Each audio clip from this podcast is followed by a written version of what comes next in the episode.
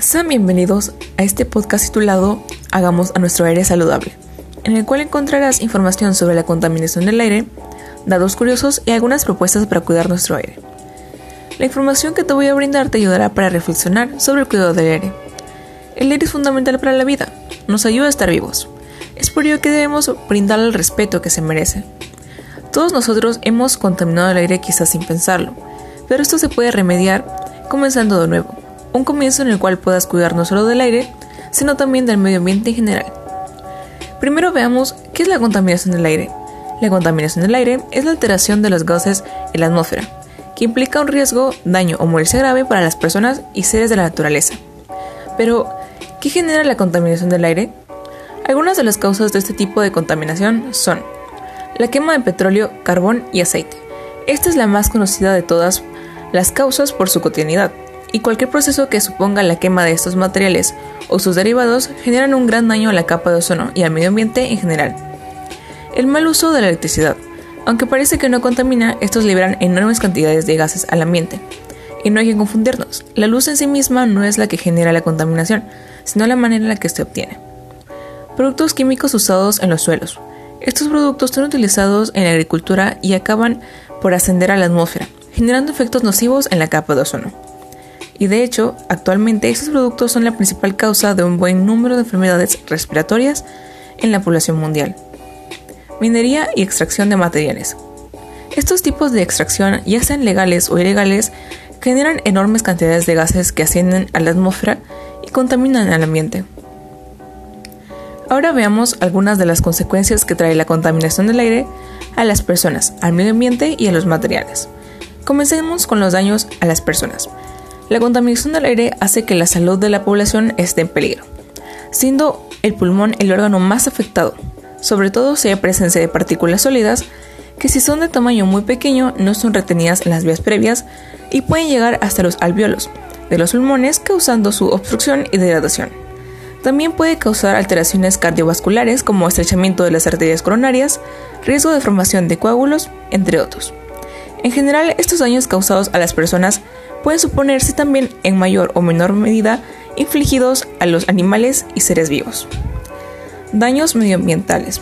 El efecto más importante que causa este tipo de contaminación es el famoso efecto invernadero, que consiste en que los gases contaminantes permitan el paso de los rayos solares a la Tierra y al mismo tiempo dificultan el paso de las radiaciones que refleja la Tierra hacia el espacio, dando como resultado un aumento de temperatura en el planeta, que se conoce también como el calentamiento global, trayendo con ello otros problemas como el cambio climático, incremento de fenómenos atmosféricos graves como inundaciones, huracanes, olas de calor y otros. Daños materiales. Aunque no es muy importante comparado con los daños anteriores, la contaminación del aire tiene también efectos destructivos sobre los materiales y elementos expuestos a la intemperie. Pero de algunos gases producidos por los motores de combustión y determinados procesos industriales, durante la lluvia se combinan con el agua, produciendo lo que se llama lluvia ácida, la cual puede corroer tanto metales como construcciones en piedra, madera y otros materiales. Para que tengan más sobre la contaminación del aire, les mencionaré algunos datos curiosos que debes saber sobre él.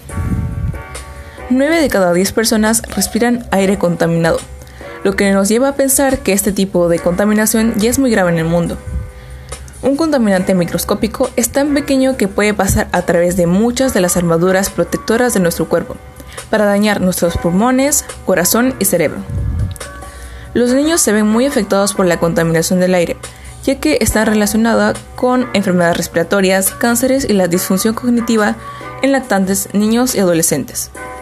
La contaminación del aire doméstico es un reto importante, ya que 3.000 millones de personas no tienen acceso a combustibles y tecnologías limpias para cocinar. La contaminación del aire es el principal riesgo ambiental para la salud pública en las Américas. En todo el mundo, cerca de 7 millones de muertes prematuras fueron atribuibles a la contaminación del aire ambiental en el 2016. Esta información nos lleva a pensar que la contaminación del aire es un asunto importante y urgente que debemos atender para de esa manera cuidar nuestra salud y la salud de los ecosistemas. Es por todo ello y más que les propondré algunas acciones que podemos realizar para cuidar y mejorar la calidad del aire. 1. Evita usar el automóvil principalmente en las horas punta, que sucede a las 12 del día y son llamadas así porque en ese lapso de tiempo llega a su máximo esplendor las actividades industriales y la congestión vehicular, lo que, lo que por consiguiente significa que a esa hora hay más gases contaminantes en el ambiente. En sí, lo que se quiere lograr con esta acción es disminuir la cantidad de esos gases para que el aire no se vea tan afectado. 2. Evita el uso de leña o papel para cocinar o calentar. Esto ayudará a que los gases como el monóxido de carbono y otros no lleguen a la atmósfera. Y también evitaremos riesgos ya que es muy venenoso y en altas concentraciones puede causar la muerte. 3. Usa adecuada y eficientemente la energía eléctrica, el gas y la gasolina. Como mencioné anteriormente, el mal uso de la energía eléctrica contamina. Es por eso que debemos moderar la cantidad de tiempo que la usamos. De la misma manera sucede con el gas y la gasolina. Estos también son muy contaminantes no se usan de, la, de una forma correcta. 4. Reduce el uso de vehículos.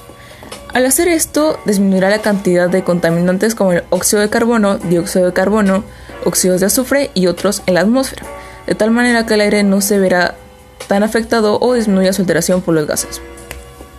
Otra forma, además de seguir las acciones que les recomendé, es informarles a sus familiares y amigos sobre este tema tan importante para que puedan llegar a reflexionar y que comiencen a realizar acciones que favorezcan al ambiente.